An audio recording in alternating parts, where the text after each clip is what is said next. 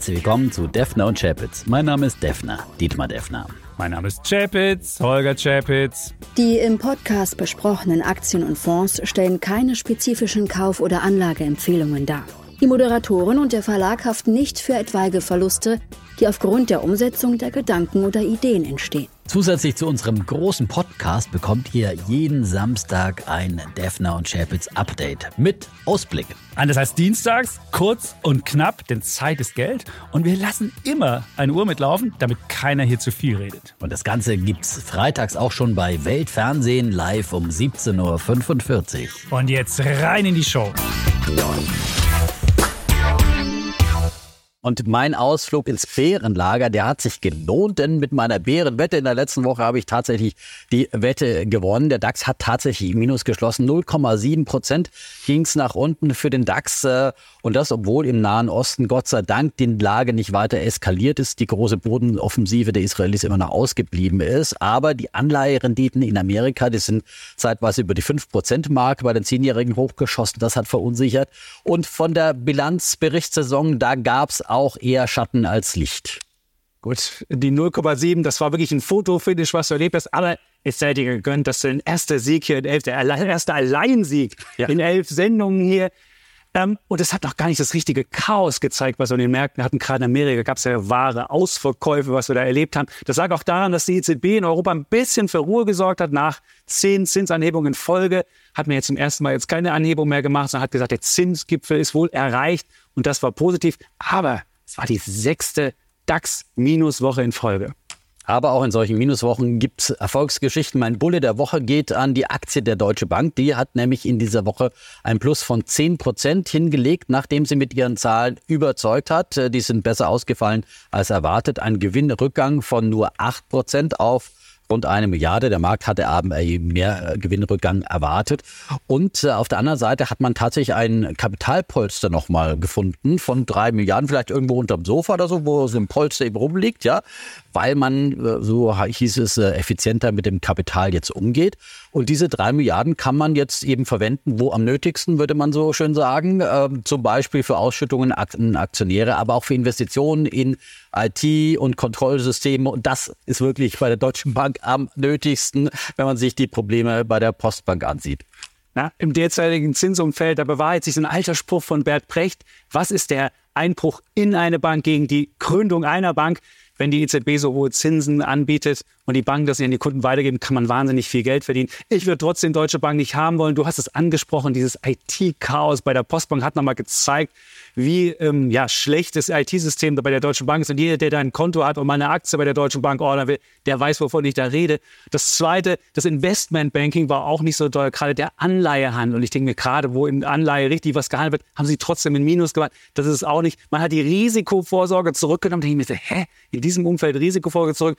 Ich habe die Deutsche Bank selbst, kann mir auch vorstellen, dass da vielleicht noch ein bisschen was drin ist. Aber jetzt kaufen würde ich sie nicht mehr. Naja, ein bisschen was sollte noch drin sein. 30 Prozent sagen die Analysten im Schnitt und Goldman Sachs, und die müssen Sie ja wissen, sind ja Konkurrenten, die sagen 20,40 Euro Kursziel.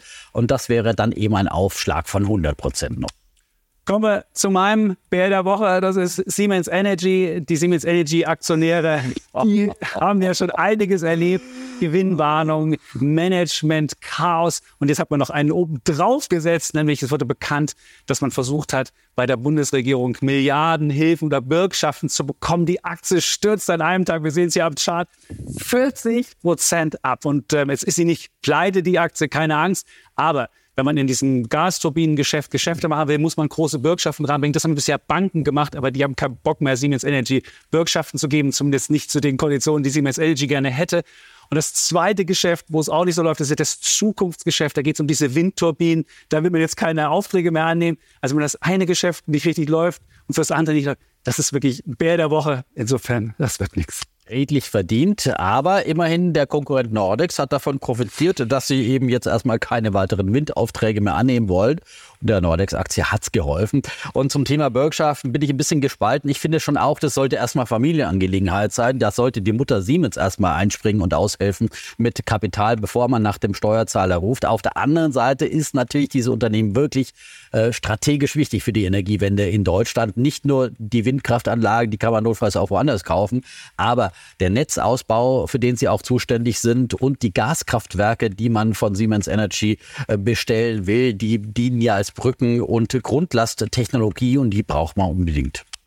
Wenn ich Energiewende höre, dann höre ich immer nur teuer für den Verbraucher, hohe Strompreise. Für den Anleger gibt es nichts zu verdienen mit diesen Aktien. Insofern, Energiewende ist für mich ein rotes Tuch. Kommen wir zum Thema der Woche. Da müssen wir unbedingt über die Berichtssaison sprechen. Du hast es schon so ein bisschen angedeutet und hast gesagt, da wäre eher Schatten. Ich fand es gar nicht so schattig, aber was man feststellen muss, die Unternehmen, die gute Zahlen vorlegen, werden dafür nicht belohnt. Und die Unternehmen, die schlechte Zahlen vorlegen, die kriegen richtig auf die Mütze. 30, 40, 50 Prozent ging es darunter. Und was mir das zeigt, ist zum einen, dass ähm, Anleger jetzt die äh, Berichtssaison dazu nutzen, mal zu sagen, wir müssen mal ein bisschen aus diesen Bewertungen nach ablassen. Die Bondrenditen sind ja hoch, da können Aktien auch nicht mehr so teuer sein. Und das Zweite, ich glaube, die Leute gucken jetzt schon auf 2024 und denken, da sind zweistellige Gewinnschuhwechsel eingepreist. Und das kann nicht passieren. Das ist nächstes Jahr nochmal zweistellig, sowohl beim DAX als auch im S&P 500. Und ich glaube, das wird jetzt langsam bezweifelt. Und da sagen lieber, bevor ich die, die, die äh, Gewinne revidieren muss, verkaufe ich lieber jetzt die Aktien. Und es fühlt sich nicht wirklich an wie die Jahresendrallye, die du wahrscheinlich uns jetzt hier gleich ausrufen wirst. Naja, erstmal zum Rückblick. Also die Quartalssaison in der Tat, ähm, es gab äh, viel Schatten in der Kursreaktion vor allem, aber auch Licht. Zum Beispiel Amazon, die haben äh, gestern Abend ja Zahlen vorgelegt und äh, die rechnen vor allem auch mit einem florierenden Weihnachtsgeschäft.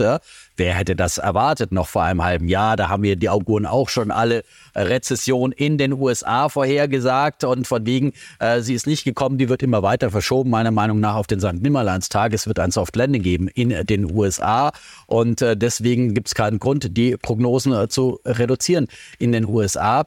Und ähm, ja, in Deutschland, da gibt es sogar einen Lichtblick am Ende des Konjunkturtunnels. Äh, der IFO-Geschäftsklimaindex, der ist wieder gestiegen. Nach vielen Rückgängen in Folge in den letzten Monaten gab es jetzt eben diesen Silberstreif am Horizont, sagte sogar der IFO-Chef äh, Fußt. Und bei mir im Interview hat er dann äh, gesagt, äh, dass sie nicht mehr damit rechnen, dass die deutsche Wirtschaft nochmal in eine Rezession stürzt. Und wenn man sich zum Beispiel Covestro-Aussagen von heute ansieht, ähm, die Chemie ist ja immer ein wichtiger Frühindikator. Die rechnen damit, dass die Unternehmen jetzt äh, sukzessive ihre Lager abbauen und dann auch abgebaut haben. Und wenn im nächsten Jahr die Konjunktur wieder anziehen sollte, dann müssen die natürlich auch wieder nachkaufen, ihre Lager wieder füllen. Und dann haben wir diesen gegenteiligen Effekt, äh, dass dann wieder die Nachfrage deutlich anzieht, vor allem nach Investitionsgütern, nach Grundstoffen und dergleichen, wo die deutsche Industrie ja sehr stark ist. Und deswegen bin ich sehr zuversichtlich für Deutschland, Amerika, vielleicht gibt es noch ein bisschen eher Anpassungsbedarf, aber auch da der Verbraucher so stark und äh, die amerikanische Konjunktur, wie die Zinsen jetzt wieder ein bisschen zurückkommen, könnte das eben auch eben zu diesem Soft Landing beitragen.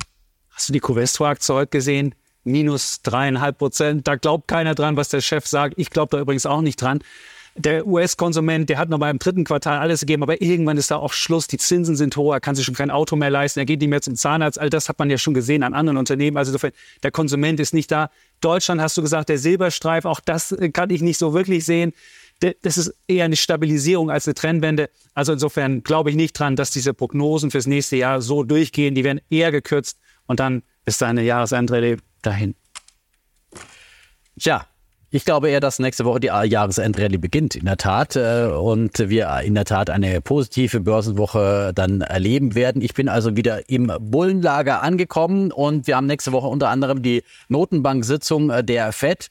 Und äh, da rechne ich damit, dass der Fed-Chef dann doch eher Signale gibt, dass möglicherweise der Zinsgipfel erreicht ist. Wir könnten ja äh, möglicherweise sagen, dass der Anleihemarkt durch die steigenden Renditen dort schon einen Teil der Fettarbeit erledigt hat und man jetzt nicht unbedingt mehr die Zinsen anheben muss. Und das könnte dann den Aktienmärkten helfen.